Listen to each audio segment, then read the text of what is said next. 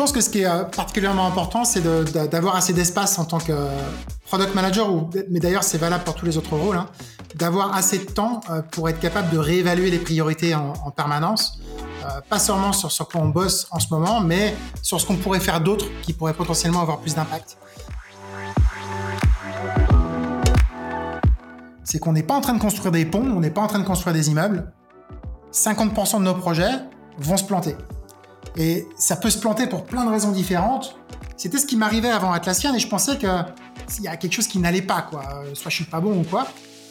Et en fait, c'est la même chose que depuis que je suis à Atlassian, sauf que on a une culture d'entreprise qui favorise ça, parce qu'on a réalisé que c'est juste une vérité. 50% de nos projets vont foirer, donc ce qu'il faut, c'est être capable d'identifier ceux qui vont marcher assez tôt et d'aller plus vite sur cela et d'arrêter les autres. Il faut que ça rentre dans l'hygiène de l'entreprise. Hello à tous et bienvenue sur Product Squad, le podcast et la communauté des product managers. Je suis Axel Souria et ensemble nous découvrons une semaine sur deux avec mes invités l'univers produit. On découvre à travers leur parcours et témoignages les clés pour mieux comprendre le métier de PM, ce qui fait un bon PM et la réussite d'un produit. Aujourd'hui, j'accueille Tanguy Crusson, product manager chez Atlassian, Tanguy, tout d'abord, merci de prendre le temps de nous partager ton parcours et ton expérience de PM sur Product Squad. Comment ça va? Ça va, ça va. Je suis en, plein milieu d'un lancement de produit justement en ce moment, donc euh, c'est un petit peu hectique. Euh, mais, euh, mais voilà, c'est à peu près une semaine comme une autre, on va dire. D'accord, ok, ça marche. On parlera de, tout ça. On va rentrer dans le vif du sujet dans pas longtemps. tu, tu, me disais juste avant qu'on euh, qu'on lance l'enregistrement, que ça faisait plus de 10 ans que tu n'avais pas bossé en français, c'est ça? Ouais, alors euh, depuis 15 ans, euh, j'ai bossé aux États-Unis et en Australie. je suis de retour en France depuis quelques années, mais toujours en bossant qu'avec des équipes anglophones. donc je vais être un petit peu Jean-Claude Van Damme sur, sur la durée de l'interview, je pense. Aucun souci. Écoute, euh, pour nos auditeurs, euh, soyez euh, indulgents par rapport à Tanguy. Il a plein de choses à nous raconter de son parcours professionnel. Et puis, je pense que tu as, pas mal de choses à, nous dire sur ce que tu as vécu et ce que tu vis chez, chez Atlassian en tant que, que product manager. En tout cas, pour débuter, est-ce que déjà tu peux nous parler un petit peu de toi Est-ce que tu nous dis tu es originaire d'où et quelles sont tes passions? Euh, alors, originaire de Bretagne, euh, j'ai beaucoup déménagé euh, quand j'étais gamin. Euh, donc, j'ai pas vraiment passé plus de trois ans au même endroit, sauf quand je suis arrivé en Australie, où j'ai passé plus de dix ans. c'est un peu là-bas que je me suis construit. De retour ici en France depuis cinq ans pour rapprocher Maya, petite fille de six ans, de sa famille. voilà. Après, au niveau de mes passions, je suis un peu un hyperactif, donc je fais beaucoup beaucoup de choses. Euh, mais ici à Nice, en particulier, je fais beaucoup d'apnée, donc l'apnée en profondeur. Euh, et en particulier. Excellent ça. Euh, pardon? C'est excellent. Ouais, alors en fait, j'ai un petit moment de gloire. Il y a, il y a deux ans, j'ai représenté l'Australie au championnat du monde qui se sont passés justement à, Nice et je suis pas arrivé dans les derniers, ce qui était super parce que bon, bah, c'est pas vraiment un, mon boulot à plein temps. Ouais, excellent. Et ça, c'est venu comment cette passion pour l'apnée? Euh, et ben pendant une semaine en Australie, il n'y avait pas de surf. Donc euh, ça commençait à, à, à, à, me démanger. Je passe beaucoup de temps dans l'eau, je passe énormément de temps dehors euh, quand je suis pas devant un, ordinateur. Euh, et donc j'ai pris un cours d'apnée et ça a débuté comme ça. J'ai fait beaucoup de voyages autour. Je suis parti en Égypte pour m'entraîner. ma plongée la plus basse là-bas était de 92 mètres en profondeur. et je suis vraiment, vraiment, vraiment rentré dedans pendant, on va dire, au moins cinq ans. Et maintenant, ça doit faire quoi 10 ans que je pratique, mais c'est un peu plus en dilettante, quoi. D'accord, super intéressant. Et du coup, de retour à Nice. Ok, super intéressant. Et du coup, tu bosses en remote, du coup, pour, euh, pour Atlassian, c'est ça? C'est ça, ouais. Au début, bon, j'expliquais à, mon boss de l'époque, euh, je rentre pour des raisons familiales, donc je pense que je vais démissionner. Il m'a dit, bah écoute, euh, non, on a une structure en France qu'on a eue via une acquisition. Il n'y a que quatre personnes dedans en ce moment rentre, reste avec nous et on va voir, euh, on va voir ce qu'on peut faire. Et, euh, et au fur et à mesure des années, j'ai réussi à, à, à, créer une équipe euh, qui est 100% remote et basée en Europe. Donc on a à peu près une vingtaine maintenant. Euh, où on a bossé sur plein de trucs ensemble euh, depuis ces depuis ces cinq ans et donc ça s'est ça s'est très bien ça s'est très bien géré les premières années ont été difficiles parce que voilà, collaboration avec Sydney, avec les États-Unis, plus avec l'Europe, comme tu peux imaginer, c'est du n'importe quoi au niveau créneau horaire. Des fuseaux horaires compliqués, ouais. Voilà, c'était vraiment du n'importe quoi. Donc je me, je me, disais ça va pas, ça va pas marcher. Mais en fait là, depuis deux ans, vraiment, euh, ça marche du tonnerre parce que c'est c'est juste entre l'Europe et euh, un petit peu les États-Unis, euh, ce qui est ce qui est parfait pour pour, pour ce qu'on veut faire. Super. Et tu as fait quoi comme parcours du coup pour pour en être là aujourd'hui, c'est-à-dire qu'est-ce qui t'a amené à être PM chez Atlassian? Alors en fait, j'ai pas mal erré euh, dans les premières années de ma carrière. Euh, au début, donc j'ai pas mal fait de conseils euh, et j'ai aussi bossé un peu pour des startups dans la tech, ce qui s'appelait pas trop d'ailleurs la tech à l'époque encore, mais sans vraiment savoir où me positionner. C'est-à-dire que je faisais du développement, donc j'ai commencé en développeur, j'étais un développeur qui était bon pour tout ce qui était prototype. Et puis après derrière, bon, pas terrible sur les détails. Euh, je suis passé du côté architecture, parce que c'était un petit peu ce que tu faisais quand tu étais développeur à l'époque. Je me suis essayé euh, à la gestion de projet, j'étais pas très bon là-dedans, euh, mais je me débrouillais bien, surtout parce que j'arrivais à convaincre tout le monde de plein de choses, sauf que j'étais pas du tout bon en exécution. À un moment donné, j'ai tenté de créer ma propre boîte. ça a démarré très fort. on, a, on a pas mal grossi sur les trois premières années. C'était une boîte qui faisait quoi d'ailleurs? Pardon? C'était une boîte qui faisait quoi d'ailleurs? Alors c'était un logiciel qui était utilisé par les euh, banques d'investissement pour euh, gérer leurs données en, fin de journée pour euh, pour voir leur, les risques qu'ils prenaient sur le marché, en gros, si je devais résumer. C'était un, outil qui était surtout sur l'intégration de données et on avait une approche qui était un peu révolutionnaire sur ce domaine-là, mais la technologie en soi qu'on devait construire était vraiment très très jeune. Euh, mais c'est même pas d'ailleurs la, seule raison. Disons que j'ai fait toutes les erreurs possibles et imaginables pendant, on va dire, quatre ans. Euh, où au bout du au bout du compte, je me suis un peu cramé. Et c'est là que je me suis dit, écoute, faut faut faire quelque chose. Là, il faut arriver à trouver. Euh, il faut que j'apprenne en gros d'une boîte qui sait qui, sait faire ça. Et c'est là que je suis rentré à Atlassian et que j'ai découvert deux choses. Euh, premièrement, ce que c'est que l'agile et vraiment de ce que c'est de, de, de, bosser dans une, dans une boîte de tech. Et deuxièmement, le métier de product manager. J'avais toujours fait un peu ça. En tout cas, c'était la partie dans laquelle j'étais bon, la partie product management. Mais c'était pas vraiment un boulot euh, il y a il y a, il y a, dix ans qui était euh, très bien codifié, qui était très bien reconnu. Euh, donc on parlait de, euh, à l'époque on faisait un peu tout quoi. On faisait du développement, on faisait du conseil, on faisait euh, de l'analyse, on, on, gérait des projets. Mais cette partie vraiment product management était, était assez nouvelle. Donc j'ai découvert ça là-bas et depuis, euh, depuis je m'éclate. Ok, super intéressant. Euh, et du coup, euh, donc tu commences, tu vas commencer ce, ce job de, de, PM chez Atlassian. Ça m'intéresse aussi de comprendre comment tu comment tu crées cette opportunité-là, c'est-à-dire comment ça se passe cette arrivée chez Atlassian entre guillemets? Alors chez Atlassian, euh, c'est allé assez vite en fait parce que la culture de la boîte était très proche euh, de ce qui me tenait le plus à cœur en fait dans, mon travail, euh, qui était de toujours essayer de, de, bosser sur ce qui crée potentiellement le plus d'impact. Partout où j'avais bossé avant, il y avait beaucoup de règles à respecter, il y avait beaucoup de, de, de couches, de, de, strates dans les boîtes de, pour, pour prendre des décisions ou pour empêcher de prendre des décisions. Euh, et, et, en fait, je me retrouvais toujours dans une position de, plus ou moins de d'essayer de, nager à contre-courant. Et euh, dans ces boîtes-là, c'était vraiment de, de, de c'était plus ou moins impossible en fait, parce que le courant était beaucoup trop fort. Et quand je suis arrivé dans une boîte comme comme Atlassian, les choses se sont mises en place très très très vite, parce que cette boîte-là a une culture qui est très très ouverte euh, et qui justement euh, demande aux gens qui arrivent de euh, bah, de faire ce qu'il faut pour avoir le plus gros impact sur les résultats de la boîte.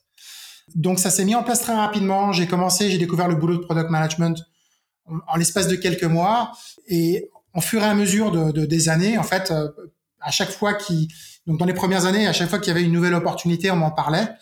Euh, donc je, je passais d'opportunité en opportunité pour essayer d'aider euh, et je me suis plus ou moins spécialisé dans le démarrage de, de nouveaux trucs en fait à, à Atlassian. Et au bout d'un au bout d'un moment, peut-être au bout de trois ans, c'est là que j'ai commencé plutôt à, à me positionner en, en personne qui regarde un peu tous les euh, toutes les zones d'ombre, enfin pas des zones d'ombre, comment on appelle ça, les blind spots. Voilà, je suis sûr qu'il doit y avoir un mot en français. Ouais, c'est ça. C'est c'est les angles morts, des zones d'ombre, ouais, c'est ça. Voilà, ouais, et, et de voir comment on devrait ce qu'on doit faire. Est-ce qu'il faut qu'on s'y attaque? Est-ce qu'il faut qu'on l'ignore? Euh, etc., etc. Et donc de démarrer de nouvelles équipes pour essayer d'aller après ces, ces blind spots. Donc c'est euh, c'est au bout de trois ans en fait ça ça ça, y est j'étais j'étais vraiment à fond dedans quoi. Et, et, si je comprends bien, il y a une vraie dimension entrepreneuriale dans, dans ce que tu dans ce que tu racontes. Et, et ce qui est intéressant aussi, c'est que tu racontes euh, une arrivée dans une boîte comme Atlassian. Donc, euh, juste pour rappel, Atlassian aujourd'hui, c'est une boîte qui fait plus de 8000 employés, euh, qui est quand même une grosse machine. C'est l'éditeur d'outils comme Jira, Confluence, etc à l'époque, ça devait être euh, une, une, boîte qui était en train de, de, d'entrer dans la, sa phase d'hypercroissance, j'imagine. Ouais, en fait, je suis rentré dedans, on était 900, euh, maintenant on est plus de 8000, je crois. C'est assez dur de, de, de garder, de garder les chiffres en mémoire parce qu'ils changent tellement vite. Et en fait, Atlassian, c'est, c'est marrant parce que c'est une entreprise qui, est, qui a beaucoup de succès et qui en même temps a une liste d'opportunités où on n'a on jamais assez de personnes euh, pour, pour, pour aller pour, pour, poursuivre ces opportunités en fait. Donc le, le jeu permanent, c'est de voir euh, sur quoi il faut qu'on se focalise pour maximiser l'impact et euh, quels sont les comment prioriser les 50 domaines sur lesquels on pourrait aller où on pourrait aussi réussir. Ouais, c'est vraiment le, nerf de la guerre, du coup, en, en, termes de d'entreprendre et, de, et de product management, euh, on est on est en plein dedans quoi. Et du coup, euh, je pense que c'est ça un peu euh, qui est intéressant de, de, creuser avec toi aujourd'hui, c'est de comprendre bah, comment tu fais alors même que tu es dans une entreprise qui fait plus de 8000 8000 personnes qui est une entreprise qui, je n'ai pas les chiffres, hein, je sais pas, peut-être que tu peux nous dire le nombre de users euh, que vous avez, mais en tout cas, on, on, connaît tous autour de nous des personnes qui avons utilisé ou euh, utilisent euh, euh, tous les jours les, les, logiciels de la suite Atlassian. Donc, comment tu fais quand tu es dans une entreprise comme ça, avec avec cette taille-là et, et, et, toutes ces opportunités que, que, que, tu décris, comment tu fais pour faire ton job de product, prioriser les opportunités, aller jusqu'au bout, quoi? Alors en fait, Atlassian, euh, c'est une boîte qui est, comme tu disais, en très forte croissance. On a plus de 220 000 clients aujourd'hui. Donc, c'est 220 000 entreprises qui utilisent euh, Jira, Confluence, Trello ou, ou, un de nos autres produits. Donc, c'est une boîte qui, d'un côté, est extrêmement euh, a beaucoup beaucoup de succès. D'un autre, c'est aussi une entreprise qui a, a beaucoup de succès potentiel à venir ou beaucoup de risques de perdre ce succès parce qu'il y a beaucoup beaucoup de boîtes qui voudraient justement reprendre la place de Jira, de Confluence, de Trello et autres outils. Donc c'est un, petit peu une dynamique euh, particulière où d'un côté il y a, y a, une partie du business qui est là et qui dit ben ça y est on a on a réussi on est bon tout est en place. Et de l'autre côté être capable de se dire ben en fait c'est fort il est il est fort probable que euh, ça ne va pas continuer. Et donc il faut être euh, capable d'avoir ces deux ces deux modes en tête. On est en train de réussir mais on, on, va échouer euh, et en fait, ce que j'ai remarqué, c'est que pour, euh, entreprendre dans une, boîte de ce type-là, euh, il y, a, cette dualité qui est, permanente, où il faut être capable de combattre l'inertie qui vient du fait d'avoir réussi. Donc, il y a pas mal de discussions dans lesquelles je suis invité, où je, vois par exemple qu'on on a des positions qui viennent du fait voilà, qu'on pense que euh, on va toujours euh, réussir parce que ce qui a marché avant va continuer à marcher et où je, justement mon rôle à moi, c'est d'apporter ce, ce, cet angle qui est, bah en fait, euh, il est fort probable que ce qu'on est en train de faire là, ça marchera pas parce qu'il y a un nouveau compétiteur qui est en train d'arriver et qui est en train de redéfinir en fait euh, comment les gens bossent sur euh, sur telle partie. Je pense à des compétiteurs par exemple comme Notion qui a, a monté très très très vite en, en, prenant des, des recettes qui sont très différentes de ce qu'on avait fait nous. Alors en fait, il y a une partie qui est vraiment de challenge de combattre l'inertie, donc de d'être capable de dire, euh, de, de, garder ce qui marche, tout en réévaluant ce qui marche pas, euh, et surtout de d'être de, capable de choisir ses batailles là-dedans, parce que euh, voilà, on peut pas se battre, euh, on peut pas aller à contre-courant en permanence. Il faut à un moment donné prendre une position et, et, et, et, aller et aller jusqu'au bout. Et je pense que ce qui est particulièrement important, c'est d'avoir assez d'espace en tant que product manager, ou, mais d'ailleurs c'est valable pour tous les autres rôles, hein, d'avoir assez de temps pour être capable de réévaluer les priorités en, en permanence, pas seulement sur ce quoi on bosse en ce moment, mais sur ce qu'on pourrait faire d'autre qui pourrait potentiellement avoir plus d'impact. Alors après, ça demande de vivre un peu constamment hors de sa zone de confort.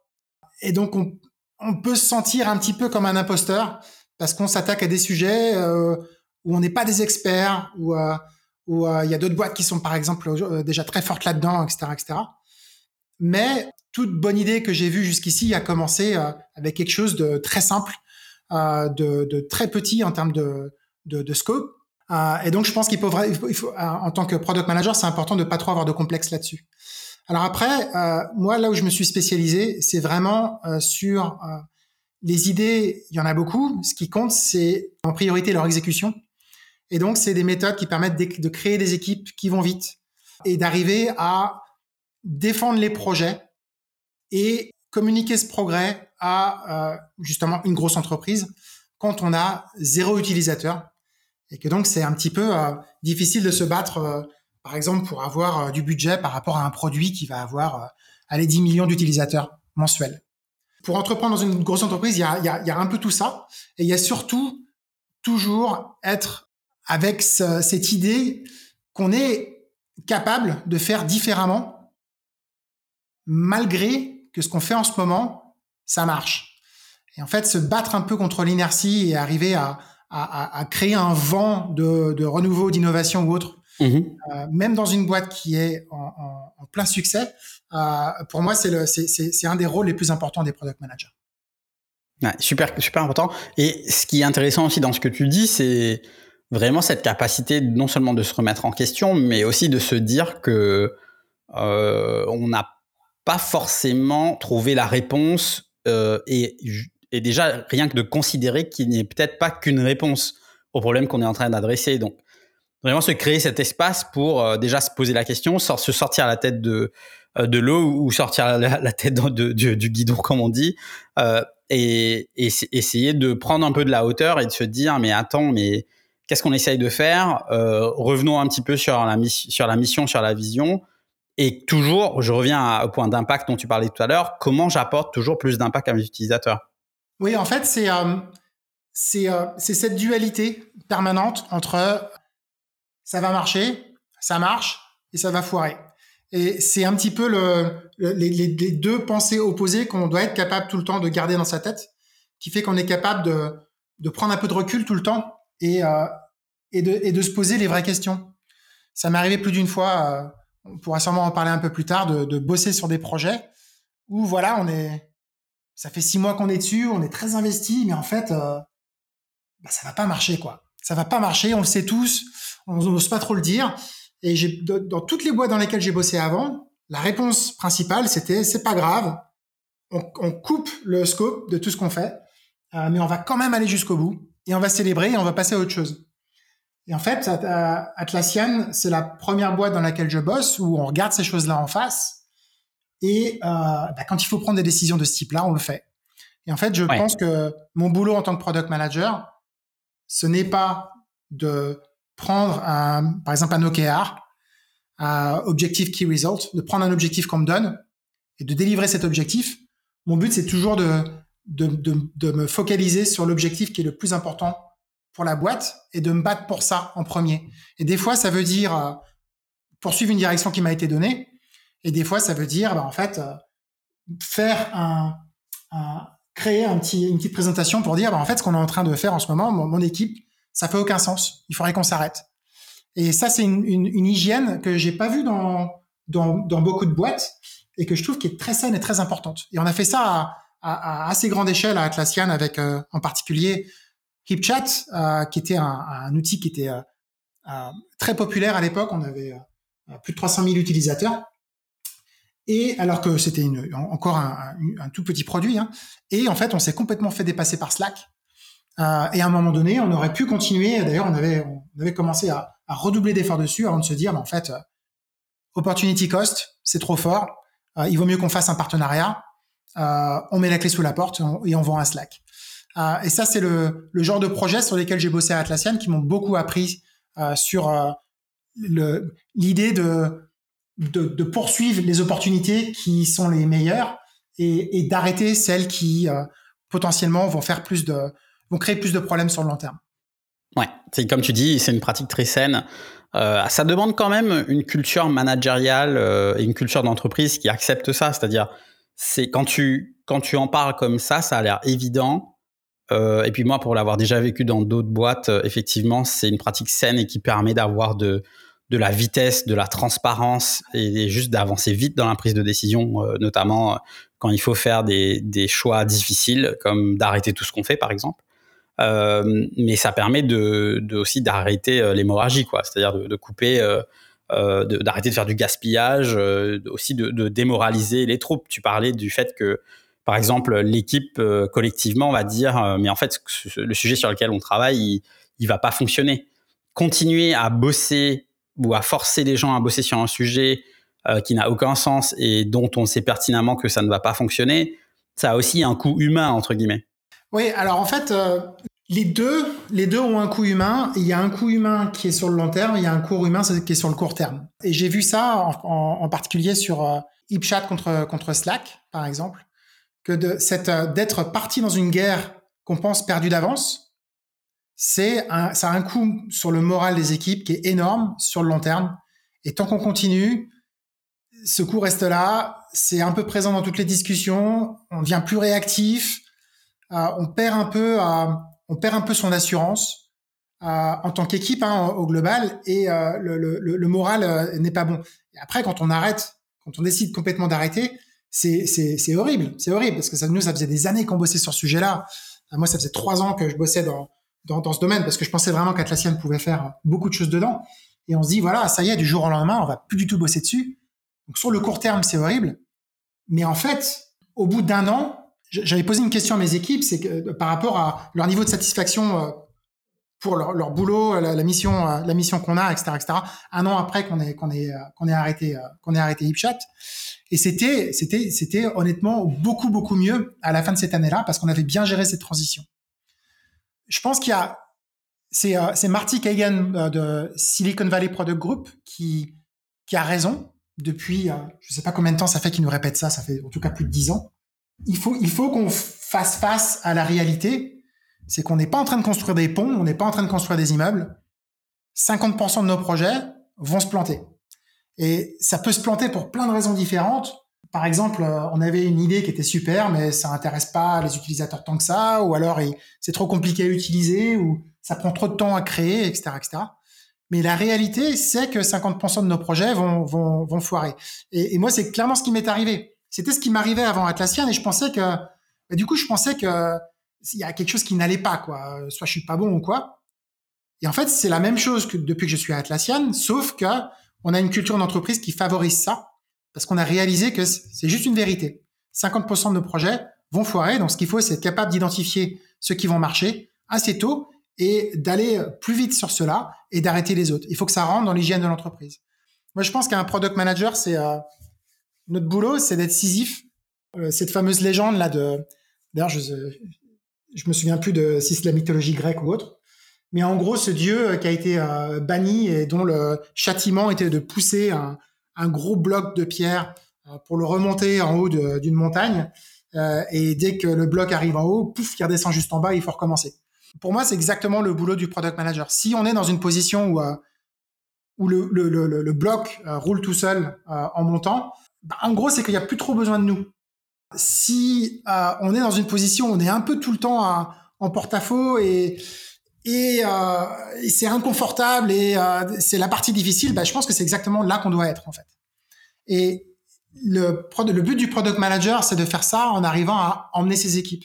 Et donc on a eu en particulier cette transition où euh, on avait euh, décidé de revendre HipChat à, à, Slack et de passer à autre chose. Et moi, mon boulot, j'ai pas, je faisais pas partie de cette décision-là. On m'a annoncé cette décision. On m'a dit, bah écoute, Tanguy, tu le sais avant tout le monde. Pourquoi? Parce que on va garder l'équipe, mais en fait, il faut, qu'on lui trouve une mission. Et toi, ta mission, eh ben, c'est ça. C'est leur trouver la, c'est leur trouver la mission. On leur annonce dans un mois. Et d'ici là, eh ben, il faut, savoir sur quoi vous allez aller. Et en fait, mon approche euh, là, plutôt que que d'essayer de prendre toutes ces décisions là et de voilà, tout le monde a on, arrête cette, euh, cette mission sur laquelle on bosse. Euh, c'est un, un peu horrible pour tout le monde de se dire, bah voilà, putain, ce, ce sur quoi je bossais depuis des années, ça sert plus à rien, etc., etc. Et de leur dire, bah voilà, la roadmap, c'est ce qu'on va faire. D'abord on fait ci, d'abord on fait ci, d'abord on fait ça. Je me suis dit, ça, ça, c'est pas possible. On peut pas faire ça comme ça. Et donc à la place, c'est ce que j'ai fait, c'est que j'ai fait pas mal de, de market research pour voir quelles sont les stratégies qu'on pourrait prendre quels sont les plus gros problèmes euh, qui sont euh, des blind spots pour Atlassian en ce moment, sur lesquels on pourrait se focaliser, et ensuite de, de bosser en fait avec l'équipe là-dessus. Euh, donc évidemment, il y a eu les, les, les, sept, les, sept, les sept, seven stages of grief. Putain, Jean-Claude Van Damme. Ouais, c'est ça. c'est ça. Des fois, c'est plus dur que d'autres. Euh, seven stages of grief. Voilà, tout le monde est passé par là. Et après, ce qu'on a fait, c'est que pendant deux mois, on était euh, tous ensemble euh, dans le même niveau d'une boîte. À l'époque, on pouvait tous bosser physiquement ensemble. Et on a bossé sur définir cette nouvelle stratégie. Et tout le monde était impliqué là-dedans, que ce soit les ingénieurs, euh, l'équipe de l'équipe produit, les designers, notre équipe de donc le leadership, etc., etc. On a amené tout le monde là en euh, faisant plein d'exercices, que ce soit évaluer des offres de compétition, d'avoir des des, des, des workshops précis sur, pour faire de l'idéation, euh, pour, pour, pour, générer des idées, euh, décider de comment on priorise, pourquoi on priorise ça, qu'est-ce qui serait potentiellement le plus impactful à Atlassian, etc., etc.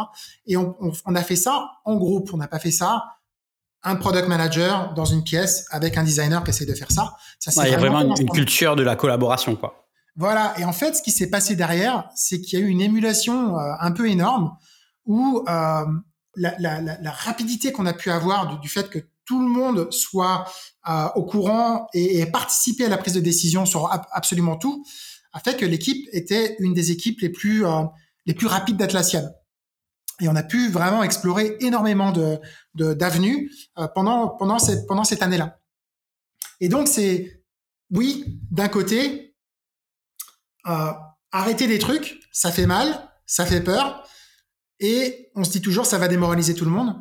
Mais je pense que tout le monde est intelligent tout le monde est capable de comprendre pourquoi on, on, bosse dans une boîte. En fait, c'est vraiment d'arriver à, gagner certaines batailles parce qu'elles sont importantes. En particulier, j'ai remarqué dans toutes mes équipes, si on laisse tout le monde participer à la définition de ça, le reste va beaucoup, beaucoup, beaucoup plus vite. Et c'est un petit peu ces, ces, ces, aspects-là que, je regarde quand, je démarre des nouvelles équipes, en fait, qui, qui sont de faire en sorte que tout le monde puisse participer à cette partie initiale de définition de la stratégie, parce qu'après tout le reste est, beaucoup plus facile. Très clair. Et euh, dans ce que tu décris là, c'était, euh, tu décris pas mal de choses qui ont trait avec l'impact. Donc je reviens sur ce, sujet dont, dont, dont tu parlais tout à l'heure. Donc c'est quoi entre guillemets ta ta recette en fait pour faire que que ça fonctionne euh, chez Atlassian, ton job de PM, et puis euh, dans cette dimension entrepreneuriale, c'est-à-dire euh, comment tu arrives à lancer de nouvelles initiatives euh, au sein même d'une boîte qui fait plus de 8000 personnes. C'est quoi un peu pour toi les, les principes fondateurs de, de, de ce, de ce truc-là? C'est quoi les ingrédients en fait? Alors il y en a, ouais, il y en a plusieurs. La première, ça commence avec euh, une évaluation permanente des investissements potentiels. Mais en gros, pour faire ça, il faut avoir le temps. Alors, ce qui se passe généralement, c'est que je bosse sur un truc, ça fait un moment que je bosse dessus, et puis je me dis, ça marche bien. Ça marche bien, l'équipe fonctionne super bien, ils vont vite, ils écoutent les clients, il y a des clients, des retours clients qui sont très bons, ceux qui sont mauvais sont adressés, les métriques vont dans la bonne direction, etc., etc. Ça veut pas dire que c'est déjà euh, en plein succès, mais c'est en, cours de devenir, d'avoir beaucoup de succès, donc ça, ça va l'être en tout cas dans la prochaine année c'est généralement à ce moment-là que je décide de partir en vacances en interne. Ça, c'est possible parce que j'ai évidemment développé, euh, bah, en gros, euh, développé pas mal de confiance au, parce que j'ai fait ça plusieurs fois. Et donc finalement, ça, ça aide. Mais euh, voilà, a un moment donné où la première fois, j'ai dit à mon manager, bah écoute, euh, ce que je vais faire là, c'est que je vais partir en vacances. Euh, je serai pas en vacances, je serai toujours dans la boîte, mais je veux faire, je veux m'arrêter de, d'être dans le, le grind, de, d'être juste en train de délivrer des trucs. D'être dans le run en fait. Voilà, et, et de, de créer de l'espace pour pour voir ce, ce qu'on pourrait faire d'autre. Et un exemple où j'avais fait ça, c'est cette fameuse équipe là, euh, j'avais créé après euh, après HipChat. Voilà, ça y était, ils étaient ils étaient bien partis. Et euh, il y avait plus de 250 000 utilisateurs. Euh, maintenant, ils sont, ils sont à plus de plus de 3 millions, je crois. Mais à ce moment-là, je me disais bon bah ça, y est, il y a une recette qui fonctionne. et je suis parti en, vacances internes pendant pendant deux mois où je me suis mis à, lire tout ce que je pouvais sur comment nos compétiteurs voyaient le monde. Euh, alors, je me suis par exemple acheté un laptop euh, Microsoft, euh, j'ai installé toutes leurs apps, j'ai regardé toutes leurs conférences, etc., etc. Je fais ça avec pas mal de, des autres compétiteurs. Et c'est là que je me suis aperçu qu'il y avait, il y avait beaucoup de, de blind spots à Atlassian qu'il fallait qu'on adresse. C'est de là, mon, mon but derrière ça, ça a été de créer une stratégie qui soit uniforme, surtout Atlassian, pour comment on répond à ces, à, ces, euh, à ces risques au niveau de la compétition. Bon, ça, ça, j'ai pas trop réussi parce que il y a, enfin bref, il y a un moment donné où il y a, y a, beaucoup, beaucoup, beaucoup trop de personnes qui doivent, qui doivent être euh, impliquées et euh, ça demandait un réalignement de tellement de choses que je me suis dit c'est bon, tout le monde est au courant. Maintenant, il faut que je trouve un, une mission particulière qu'on puisse faire avec une petite équipe euh, et qui aille à un endroit qui est très important. Donc, tout ça pour dire quoi? Tout ça pour dire, c'est important de prendre de l'espace et dans cet espace-là, c'est important d'avoir, euh, de pas, de pas être euh, en permanence à devoir courir après des trucs du style est-ce que ce design est bon, est-ce que tel développeur a bien tout ce qu'il faut, etc., etc. Il faut être capable de, de, de, de prendre un peu de recul par rapport à tout ça. Après, ce qui arrive souvent quand on fait ça, c'est qu'on trouve un, bout de ficelle et on commence à tirer. Et puis il y a une pelote qui arrive, et puis il y en a plus. Et des fois, on arrive sur un mur, et des fois, on, ouvre une porte, et pouf, il y a plein d'opportunités qui sont derrière. Et moi, c'est arrivé justement à ce moment-là, où je regardais tout ça, et je me suis aperçu qu'il y avait beaucoup de, clients Atlassian qui, nous utilisaient pour euh, vraiment tout ce qui était euh, planifier et, délivrer des produits, mais très très peu sur comment faire tout ce qui était avant. Et sur ce qui était avant, alors je sais que maintenant on appelle ça discovery, il y a beaucoup de gens qui savent ce que c'est. Mais au moment où j'ai fait cette recherche, beaucoup de nos clients, par exemple, disaient euh, voilà, c'est le, euh, tout ce qui est avant le planning, euh, c'est la phase d'idéation, c'est donc il y avait plein de mots pour décrire. On sait pas trop ce qu'on va faire, mais il y a, y a sûrement il y a sûrement quelque chose à il y a enfin il y a des trucs à faire. On fait tout dans dans des spreadsheets parce que c'est ce qu'il y a de plus simple, etc., etc. Et c'est là que je me suis dit bah c'est dommage en fait parce qu'il y a tellement de décisions qui coûtent tellement cher qui sont prises par des product managers, faut qu'on soit capable de les aider là. Et c'est un truc qui est vraiment très spécifique à de la collaboration, euh, ce qui est ce sur quoi Atlassian bosse beaucoup. Donc, tout ça pour dire quoi? J'ai trouvé une, un fil, j'ai commencé à tirer. Il y a plein de pelotes qui sont venues. J'ai vu qu'il y avait plein de boîtes qui jouaient là-dedans. euh, j'ai vu aussi qu'Atlassian avait potentiellement un, une carte à, une carte à jouer. Et donc, je suis parti là-dessus. Euh, et là, j'ai fait un pitch. Euh, c'est c'est parti plein de fois et, et, les réponses euh, qu'on devait apporter, c'était euh, où on joue là-dedans et comment on gagne. Euh, donc, trouver, il y a, y, a, un truc qui gratte, faut gratter jusqu'au bout, quoi. Donc ça, c'est c'est possible si on se met dans le le mindset de ce qui est important, c'est mon impact. Ce qui est important pour mon équipe, pour mon équipe, c'est son impact. Tant qu'on garde ça en tête, il faut absolument faire tout ce qui est en notre pouvoir pour se focaliser là-dessus. Et moi, c'est majoritairement là-dessus que je bosse. Après, il y a des techniques euh, pour maximiser son impact qui sont, euh, pour moi, premièrement, de pas vouloir tout révolutionner dès le début. Donc, faut qu'on soit capable de d'aller après des, gros domaines, des, des grosses opportunités, mais euh, d'y aller sans être, sans avoir besoin d'engager tout le reste de l'entreprise. Parce que ça, ça prend du temps. Une entreprise comme Atlassian, où il y a beaucoup de succès, par exemple, dans Jira, je peux pas, du jour au lendemain, leur dire, bah voilà, Jira, il faut pivoter pour faire ça, ça et ça. Absolument impossible. Mais il y a un article sur lequel je suis tombé qui m'avait, qui avait beaucoup résonné, qui s'appelle Incubate, Iterate, Integrate. Donc, incuber, itérer, euh, intégrer. Euh, je t'ai partagé le lien qui justement euh, explique comment euh, des boîtes comme Twitter, comme euh, comme Instagram et autres ont fait ça. Et en fait, l'idée, c'est de, de, de d'être capable d'expérimenter euh, dans le produit, dans un produit qui est déjà établi. Par exemple, dans une nouvelle table, euh, ce qu'était ce qu'avait fait Instagram, tu vois, ils avaient, euh, ils avaient de, la table Discover où il y avait tout ce qui était populaire plutôt qu'un qu'un feed qui soit chronologique. Et au bout d'un moment, ils se sont rendus compte en fait que ça, ça marchait beaucoup mieux que le reste. et ils ont fini par intégrer ça complètement par, par, par plus ou moins reconstruire la timeline, que ce soit d'ailleurs dans Twitter ou Instagram, c'était la même chose. Euh, pour faire ça plus sur un feed qui est euh, des recommandations qui sont personnalisées, plutôt que ce soit euh, uniquement chronologique, par exemple.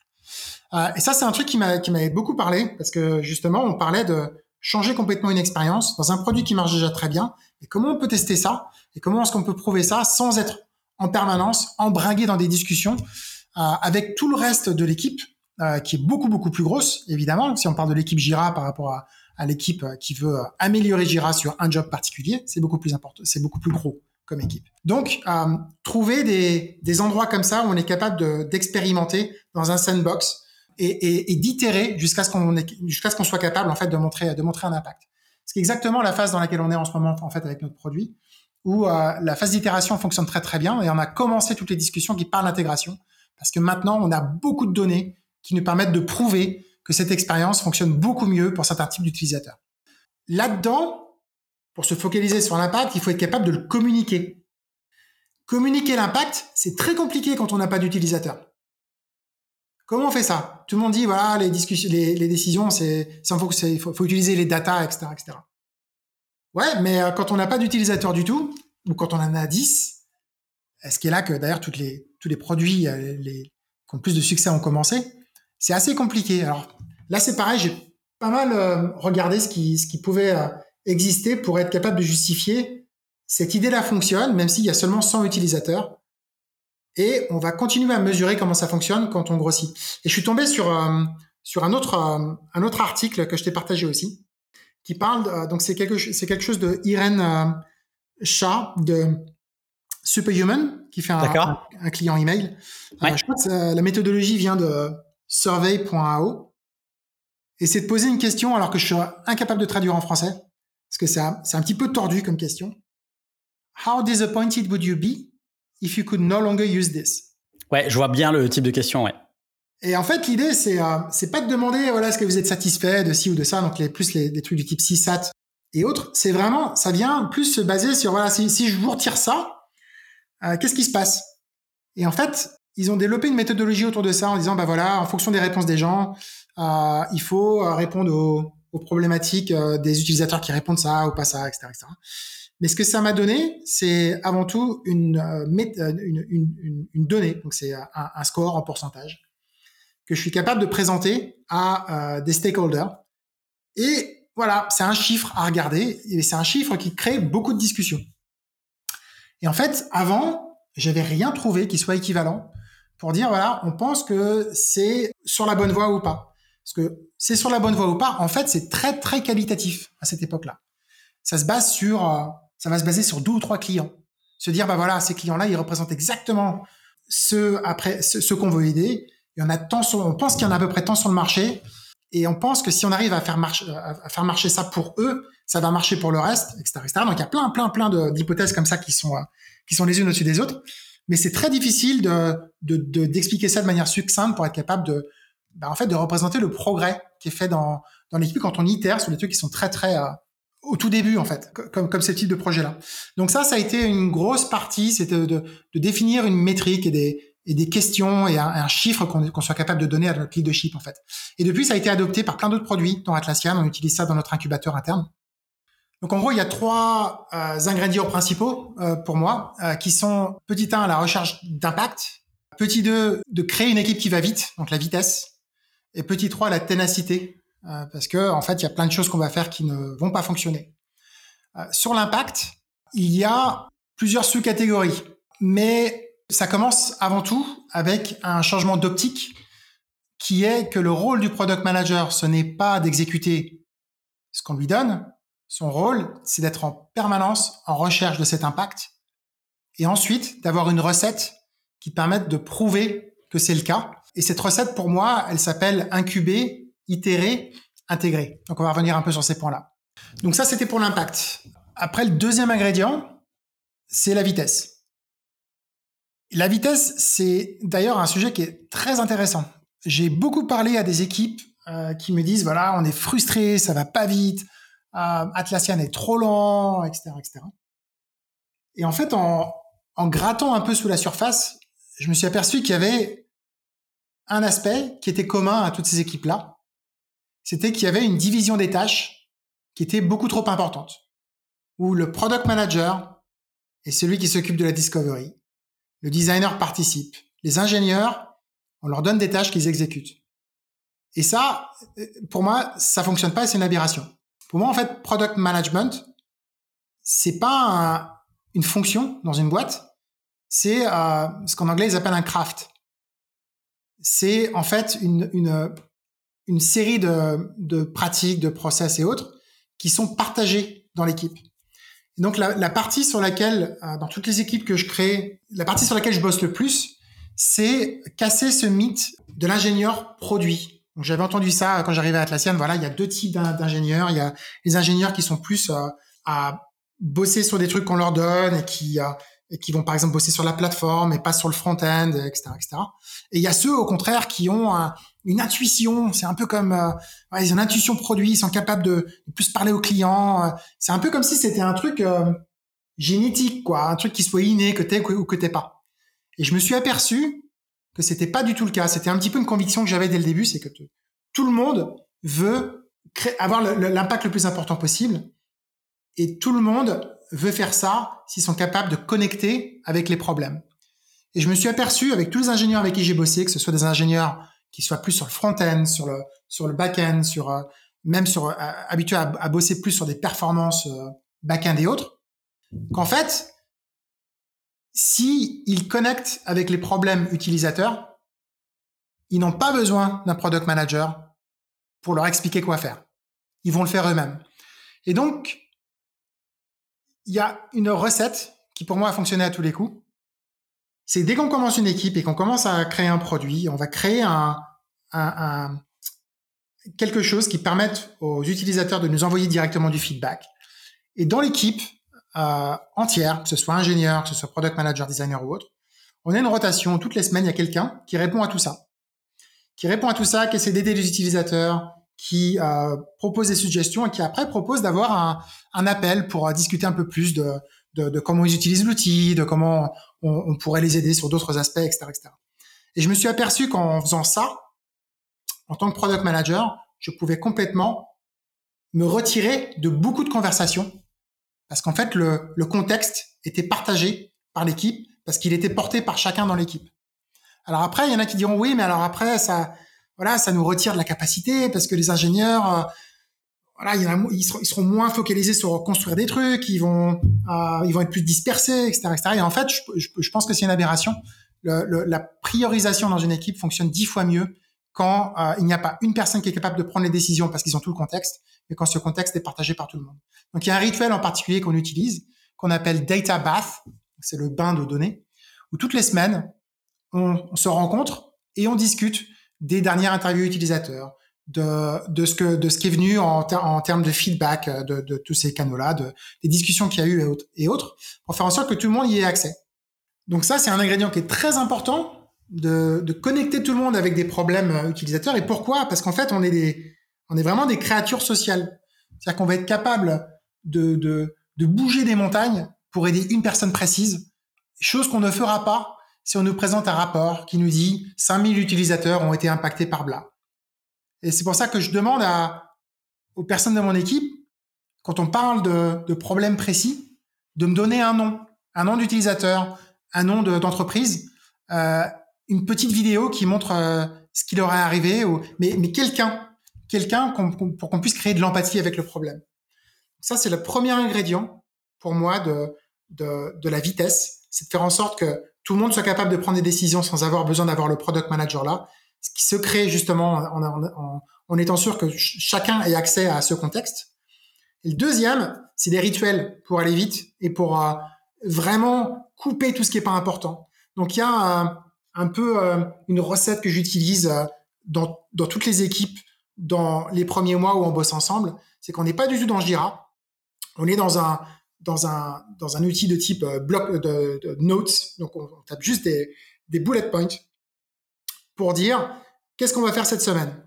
Et en fait, l'objectif de la semaine, c'est d'avoir c'est d'atteindre un, objectif précis pour chaque personne. Cet objectif peut être petit, peut être gros, mais en fait, on essaye de se focaliser sur les discussions sur, OK, si c'est ça que j'essaie d'avoir pour la fin de la semaine, alors ça veut dire qu'il faut que je coupe ces parties-là, il faut qu'on ait ces discussions-là plus tôt, les, améliorations qu'on avait prévues là, prévues là, il faut qu'on les, faut qu'on les, faut qu'on les pousse à plus tard, etc., etc. Mais mon but, en tant que personne dans cette équipe, c'est d'atteindre ce but-là. Et généralement, ce but, on l'exprime en termes de démonstration. Donc, à la fin de la semaine, on veut voir une démo sur tel truc ou tel truc. Et ça, c'est un espèce de jeu où à la fin de la semaine, on fait des démos et après on met des un, point vert ou un point rouge pour on a réussi, on n'a pas réussi, on discute, on discute de pourquoi. Et ça, en fait, c'est encore une, recette pour faire en sorte que tout le monde soit au courant de comment, de qu'est-ce qui est vraiment important, pour qu'ils soient capables chacun de prendre ces décisions-là au jour le jour. Donc, par exemple, là, j'ai passé, euh, je sais pas, j'ai passé euh, deux jours à essayer d'améliorer comment ce bouton-là était stylé, par exemple.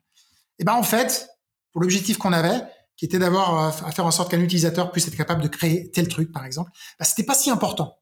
J'aurais pu leur pousser à la semaine à la semaine suivante, par exemple, pour dire voilà la semaine suivante, mon but c'est de, de faire un, un, niveau de polish sur, sur cette euh, sur cette euh, fonctionnalité. Et donc il y a plein de petits rituels comme ça que que j'utilise dans mes équipes pour s'assurer qu'on soit un peu qu'on fonctionne un peu comme une seule un seul cerveau plutôt que plein de petits cerveaux qui qui ne sont pas connectés les uns aux autres. Euh, donc voilà, pour, pour ce qui est vitesse, euh, pour moi, ce qui est important pour le product manager, c'est pas d'être le héros qui prend toutes les décisions, mais c'est d'être la personne qui est capable de créer les rituels qui fassent que tout le monde soit capable de prendre des décisions au jour le jour pour aller beaucoup plus vite. Parce que pour moi, les équipes qui fonctionnent le mieux, en tout cas toutes celles que j'ai vues à Atlassian, c'est celles qui vont le plus vite. C'est celles qui sont capables de tester quelque chose, d'arrêter quand ça marche pas, de passer à autre chose, mais de ne pas se perdre dans des débats interminables. Très clair. Et du coup, tu nous as parlé de l'impact, tu nous as parlé de la vitesse. C'est quoi le troisième ingrédient du coup? Alors le troisième ingrédient, c'est que euh, c'est la ténacité. Et pourquoi je dis ça? Parce que c'est un peu cliché hein, de dire que voilà, on va tous célébrer les, succès, comme on va célébrer les, échecs. En vrai, les échecs, ça fait mal. Euh, moi, j'ai bossé sur plein de projets. La moitié des projets depuis euh, depuis que j'ai commencé à bosser, ils ont foiré. Ils ont foiré, soit parce que ça n'a pas marché du tout, soit parce que ça a marché, mais c'était pas exactement ce qu'on voulait. Donc ça, a un peu vivoté. C'était vraiment pas le but dans lequel on s'était euh, engagé. Et en fait, il faut avoir une une certaine carapace par rapport à tout ça. Et et ce qui est pour moi très important, c'est qu'en tant que product manager, c'est la partie qui, pour laquelle qui, doit nous plaire le plus. C'est-à-dire que si ce que vous préférez, c'est d'être capable de célébrer tout le temps des victoires, etc., etc., il faut, il faut probablement soit revoir ça, soit euh, voir s'il y a, euh, s'il y a pas d'autres jobs qui sont disponibles, parce que clairement, en tant que product manager, si c'est euh, que des succès, c'est qu'il y a quelque chose qui va pas parce que j'ai, personnellement, j'ai jamais vu ça. Ou alors, euh, vraiment, vous savez quelque chose que je sais pas. Et si quelqu'un peut laisser un petit commentaire pour me dire comment ils font, euh, ça, ça m'arrangerait beaucoup. Donc, ça marche. Donc, quand on sait que les, la majorité des projets vont, vont échouer, euh, c'est là qu'en effet, la culture est euh, l'élément le plus important. Euh, je sais qu'en tant que product manager, si j'ai un projet qui n'a pas réussi, si le produit ou toute une initiative qu'on a ne réussit pas, je sais que ça va bien se passer parce qu'on est habitué à ça, on a, vraiment intégré ça dans nos rituels en fait. J'ai pas mal bossé pendant un moment à explorer des solutions à Atlassian pour tout ce qui est gestion des incidents. Euh, donc on a eu toute une période à Atlassian où euh, quand on a migré vers le cloud, où Jira, Confluence et tous nos produits avaient des, euh, incidents très fréquents. En fait, c'est aussi une des raisons pour laquelle HipChat n'a pas réussi en tant que produit, c'est qu'à un moment donné, l'équipe a grossi trop vite. On faisait des changements beaucoup, beaucoup trop vite, de manière un petit peu incontrôlée. Et du coup, pouf, tous les jours, il y avait un moment donné où HipChat était inaccessible.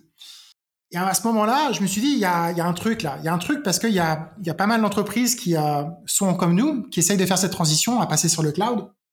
Et je suis sûr que c'est pas nouveau. Quand on vend un logiciel qu'on est capable d'installer et que les gens puissent utiliser, ça, euh, l'impact d'un bug, par exemple, c'est pas du tout le même. Tu peux retourner à la version d'avant, euh, ça marche. Là, s'il y a un problème, eh ben, dans certains cas, aucun de tes utilisateurs puisse y accéder. Et je me disais, comment elles font ces boîtes si il y a en permanence des problèmes de ce type-là et si les gens, les gens doivent finir par s'égorger, en fait? S'entretuer, euh, c'est pas possible. Les, stakeholders en permanence en train de demander, mais qu'est-ce qui se passe là? Et en fait, je me suis aperçu qu'il y avait pas mal de boîtes qui bossaient justement sur l'aspect culturel qu'il y avait derrière ça et qui euh, parlaient du concept de blameless retro. Donc c'est une rétrospective sans blâme ou sans une, une, rétrospective sans reproche. Et en fait, c'est un, des ingrédients que j'utilise euh, beaucoup dans, dans, les équipes. C'est euh, d'adopter ces, ces, ces principes-là. C'est qu'on est capable de regarder une, une, une situation. Euh, par exemple, le produit, a, on essaie de lancer un produit et le produit a foiré. Et d'essayer de reconstruire euh, tous les événements qui ont, qui, ont, qui, ont constitué la vie de ce produit-là. De d'évaluer euh, ce qu'on aurait pu faire différemment, euh, ce qui ce qu'on pourrait faire, ce qu'on pourrait changer dans notre culture ou dans notre approche pour euh, créer des nouveaux produits, euh, pour par exemple tester des assumptions un peu plus tôt, etc., etc. Donc en gros l'idée c'est de sortir de ça avec une idée claire de ce qu'on va apprendre de cet événement-là pour le ramener dans les dans les projets futurs. Et les gens qui disent voilà il faut célébrer les faut célébrer les échecs, moi ça me fait marrer, ça me fait marrer parce qu'en tant que product manager j'ai vraiment envie que ça marche. Quand ça marche pas ça me c'est une, une, partie de moi qui, qui meurt dans le process. Mais je me suis aperçu qu'il y a, si on n'a pas cette, euh, cette discipline de tout, toujours revenir et de, de, vraiment évaluer les facteurs qui ont fait que pour les améliorer la fois d'après, en fait, on les répète, les erreurs. Et ça m'est arrivé plein de fois avant Atlassian et beaucoup moins depuis. J'ai plein de projets qu'on foiré, mais jamais pour les mêmes raisons. Et après, j'ai aussi plus de, j'ai des projets qui ont réussi avec une, une, un plus gros impact depuis que j'ai commencé à, intégrer un petit peu ce, cet aspect-là. Euh, alors après, il y a souvent la question aussi de ouais, mais est-ce qu'on s'est pas arrêté trop tôt? Ou est-ce qu'il faut qu'on continue à investir?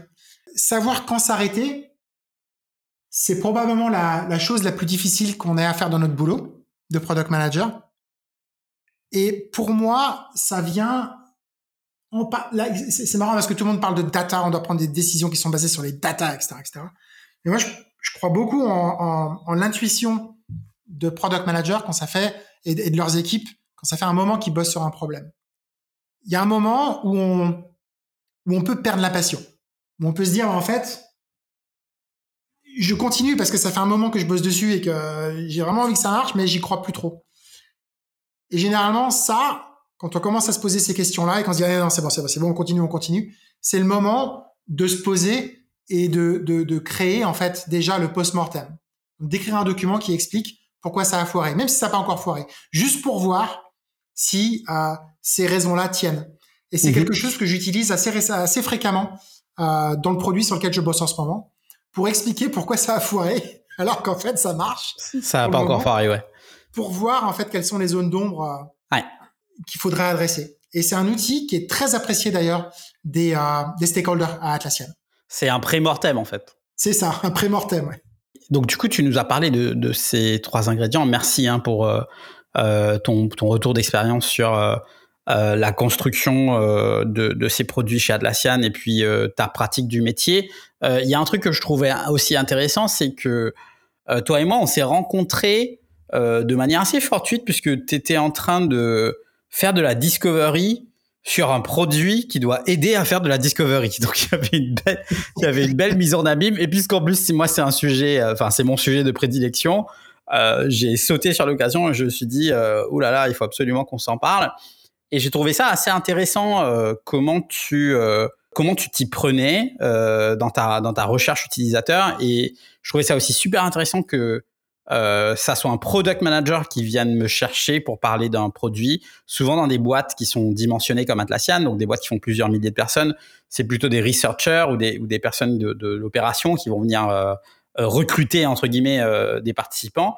Euh, mais en fait, toi, tu es le product manager du produit et tu es venu me trouver sur LinkedIn et je trouvais ça super intéressant.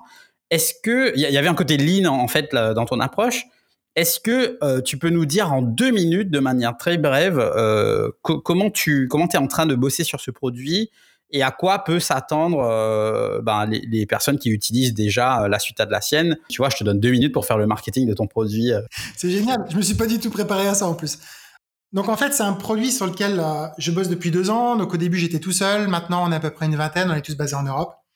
Et on a beaucoup réfléchi sur ce qui rendait le le métier de product manager difficile et on s'est aperçu qu'il y avait deux aspects qui étaient particulièrement problématiques. Le premier, c'est d'être capable de prioriser. Et le deuxième, c'est d'être capable de communiquer ses priorités et d'informer la priorisation à partir de ça. Et en fait, la majorité des, choses qu'on lit sur Internet, pour moi, sont, sont un peu fausses, dans le sens où la priorisation, ça peut jamais devenir vraiment une, une science, parce que c'est avant tout un art collaboratif. Donc c'est quelque chose qui est, c'est une discipline qui doit prendre en compte des discussions, des collaborations avec des clients, avec des utilisateurs, avec des personnes en interne, avec des personnes de la vente, euh, du support euh, et autres, mais que les données euh, ne faisaient qu'informer ces décisions-là. Ce qui était important, c'était les rituels qui permettent d'arriver là.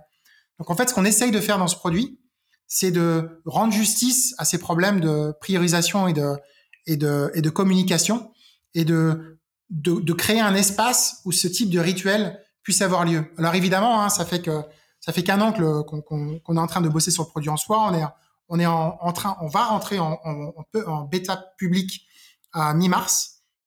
Euh, donc on est encore au tout début, mais on a déjà euh, plusieurs centaines d'équipes qui sont dessus et qui euh, et qui nous ont donné de très bons retours. Euh, et en effet, je t'ai rencontré au début où on était euh, au tout début. D'ailleurs, on c'était je à l'époque. Ouais. j'essayais de faire un, voilà, j'essayais de, de, de savoir s'il y avait quelque chose. Il y avait quelque chose qui grattait. Et il fallait que je gratte jusqu'à ce que je vois s'il y a quelque chose ou pas. Et tu fais partie des discussions qui m'ont fait qui m'ont fait dire non, il y a, il y a vraiment un truc là, il faut qu'on, il faut qu'on continue. Ouais, c'était super intéressant et je me souviens, euh, tu m'avais, on avait fait un premier call et puis tu, on a fait un deuxième call où tu m'avais montré euh, des prototypes et en fait tu parlais de vitesse tout à l'heure et je trouvais que ça avait été relativement vite et quand tu m'as monté les prototypes, je me suis dit, bah dis donc, euh, la réflexion a quand même bien mûri et, et en très peu de temps, tu es arrivé à quelque chose d'assez d'assez clean d'un point de vue euh, expérientiel, en tout cas de comment ça pouvait adresser euh, les challenges euh, des équipes produits autour de la discovery.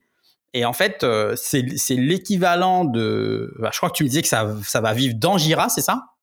C'est ça, oui. Dis donc, c'est moi qui dois vendre le produit ou c'est toi là? Parce que tu fais un très bon boulot. Hein.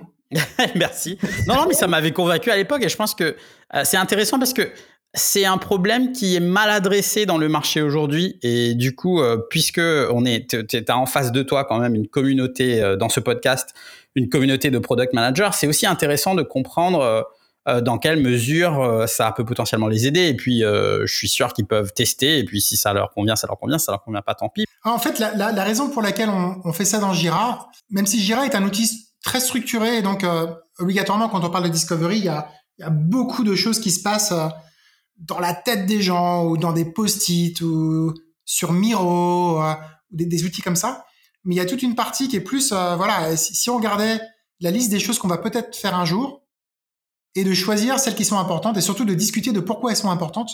Ça, c'est un problème qui est, qui est un problème qui a besoin de structure et qui, je pense, doit être assez proche de ce qui se passe au niveau développement. Parce que on doit être capable de répondre à des questions du style, est-ce que on devrait investir dans, dans un dans des nouvelles fonctionnalités ou est-ce qu'il faut qu'on améliore les fonctionnalités existantes? Est-ce qu'il faut qu'on euh, résolve plus de bugs ou euh, au contraire c'est le moment où euh, voilà les bugs bon, en fait c'est c'est good enough. Et il faut, qu'on explore quelque chose de nouveau etc etc donc c'est pour ça que je pense qu'il y a être capable de bosser dans un vu que Jira est l'outil le plus utilisé pour ce qui concerne le développement, je voulais garder la partie euh, discovery assez proche de ça, parce qu'il y a beaucoup de choses de la discovery qui ne se font pas dans Figma ou qui ne se font pas euh, dans la tête d'un product manager. Ça se fait en testant des idées, et ces idées, il faut qu'elles soient implémentées. Il faut qu'on fasse des prototypes, il faut qu'on fasse des spikes, etc., etc. Et ça doit informer la discovery. Alors ce que je, ce que je t'explique, c'est un peu la, la vision du, du domaine et pourquoi on fait ça dans, dans Jira. Euh, évidemment, aujourd'hui, on n'a pas encore répondu à toutes ces, questions-là, mais c'est toutes les questions qui me, qui me taraudent à longueur de journée. Ouais, je vois très bien. Euh, écoute, merci beaucoup pour ce partage d'expérience. C'était super intéressant. Euh, avant de, clore euh, cet épisode, je vais te poser les deux questions que je pose à, tous les invités qui viennent sur le podcast. La première, quelles sont tes ressources préférées en tant que PM Et la deuxième, si tu as un, conseil pour quelqu'un qui souhaiterait devenir PM aujourd'hui. Je te laisse commencer par les ressources peut-être. Alors les ressources, pour moi, tous les product managers devraient lire tous les blogs qui sortent de Silicon Valley Product Group, donc Marty Kagan. La base. Voilà, c'est la base, et ce qui, ce qui ramène tout à, à, à des principes qu'on doit appliquer. Parce qu'après tout le reste, euh, que ce soit OKR, euh, Opportunity Solution Tree, Now Next Later, RICE et compagnie, ça c'est que des outils. Euh, mais il y a des principes de base et ces principes. Mais vraiment sur le, les, les, first principles, quoi. Voilà, c'est les, les first principles. C'est toi qui parles en anglais maintenant. Euh, donc ça, c'est le, le, le, la première euh, ressource que je voudrais partager. La deuxième, c'est euh, cet article justement qui parle de faire des, des paris dans des produits qui sont mûrs, matures. et c'est ça qui m'avait pas mal influencé sur comment approcher ça à Atlassian. Troisième, c'est un article sur le Product Market Fit Score qu'est-ce que vous pourriez utiliser pour mesurer le succès d'un produit qui a une centaine d'utilisateurs et, comment mesurer que ça va dans la bonne direction? Ça, c'est une méthodologie que j'adore, que j'utilise depuis plus de quatre ans maintenant. Ça va être, ça va être les principales en fait, on va dire, au niveau des ressources. Je, je, partagerai les liens euh, sur le site internet de Product Squad ou sur le post LinkedIn quand on fera la promotion de la sortie euh, de cet épisode. Les liens seront également dans les show notes, donc euh, les auditeurs pourront retrouver ces liens sur le podcast. Euh, et du coup, ça m'amène à la deuxième question qui était euh, quel serait ton conseil aujourd'hui pour quelqu'un qui souhaiterait devenir PM Alors, la bonne nouvelle, c'est qu'il n'y a plus besoin de monter sa startup et de s'échouer misérablement comme je l'ai fait. Il y a beaucoup de product managers qui savent ce qu'ils font maintenant. Euh, et le, le, le, le, métier est de plus en plus codifié ou en, ou en tout cas les, les, les boîtes savent à quoi s'attendre quand elles embauchent un, un product manager dans la plupart des cas. Maintenant, quand on commence, pour moi, le plus important, c'est de trouver le bon mentor. Donc, une personne qui est capable euh, d'accompagner dans la progression au début. Parce que j'ai vu, par exemple, pas mal de boîtes où le product manager, c'est avant tout quelqu'un qui gère des projets, ou qui va avoir zéro autonomie et qui va juste devoir faire ce qu'on lui dit, ou qui va être en permanence en train de, de, de de, de, courir, courir, courir sans vraiment savoir pourquoi et d'en sentir épuisé. Et en fait, donc c'est en train de devenir un vrai métier, mais il y a beaucoup de choses qu'on ne peut apprendre que d'un autre product manager. Euh, j'ai bossé beaucoup avec des product managers plus juniors à Atlassian et je vois la vitesse à laquelle ils arrivent à être meilleurs que moi. C'est hallucinant et je trouve ça absolument génial. Donc je pense que euh, pour commencer, il faut trouver un mentor. les formations, j'en ai regardé pas mal. Je les ai trouvées un peu bidons. Donc malheureusement, faut, faut, ça va pas trop aider au début. Euh, mais il faut vraiment très très bien choisir sa boîte et très très bien choisir le, surtout la personne avec qui on va bosser. Super, écoute, très clair. Merci beaucoup pour ce partage encore une fois. Euh, si les auditeurs euh, veulent te contacter, ils peuvent le faire via LinkedIn. Ouais, ça marche, ouais, aucun souci. Euh, surtout si vous êtes product manager, parce que vu que je bosse sur un produit pour les product managers, il y a, y a, y a, je parle à peu près à trois, trois, quatre conversations d'une heure par par semaine. Donc euh, ouais, carrément sur LinkedIn et on peut se parler directement sur Zoom après. Super. Merci beaucoup, euh, Tanguy, pour ce partage. Et puis, très belle continuation chez Atlassian. Merci à toi, Axel. C'était super. Si tu es encore là, c'est que l'épisode t'a peut-être plu. Merci d'avoir écouté cet épisode. Tu peux dès à présent retrouver les show notes de l'épisode ainsi que les apprentissages de mes invités, mon analyse et les contenus supplémentaires sur www.productsquad.fr. Si tu as deux minutes, n'hésite pas à me laisser un avis ou un commentaire sur Apple Podcast ou ta plateforme d'écoute préférée. Cela m'aidera énormément à avancer. Merci encore et je te dis à très vite sur Product Squad.